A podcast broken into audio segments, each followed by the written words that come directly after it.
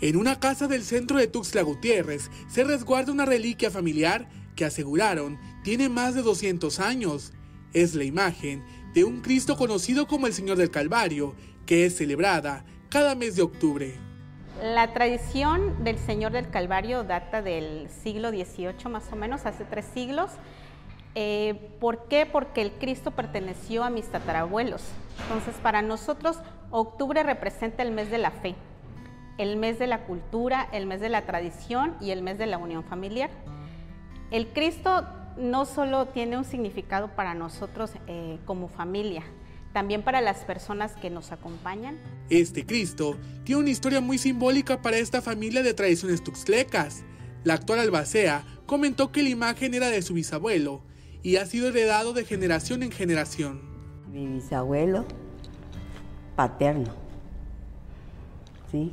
Él era de 1800 y él decía que sus papás ya lo tenían. A mediodía es el rezo, ¿no?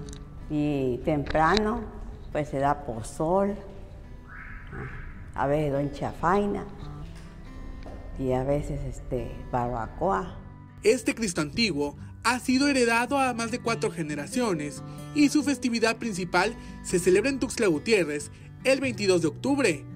Esta imagen se encuentra en una casa del barrio del mismo nombre. Nosotros celebramos el Señor del Calvario desde que mis tatarabuelos eh, le hacían sus rezos, pero año con año pues se incrementó más la, el número de personas, la afluencia de personas y nosotros pues estamos muy contentos y felices de recibir acá en la casa de, mi mamá las personas que nos vienen a visitar para honrar al Señor del Calvario en las festividades. Nosotros pertenecemos al barrio del Calvario. Estamos en el pleno centro de Tuxtla, en pleno corazón de Tuxtla. Años de tradición se han mantenido gracias a esta familia tuxtleca que resguarda esta imagen antiquísima, que seguirá manteniendo el legado que fue heredado. A todo, sí. Todo, cualquier cosita, con él es que venimos a hablarle para que nos ayude, nos apoye. Y gracias a Dios, todo ha salido bien. Y para nosotros es, la verdad, muy gratificante poderle dar gracias a Él y gracias a, Dios de que podemos respirar. Cada respiro que, que nosotros tenemos ha sido gracias a nuestra fe.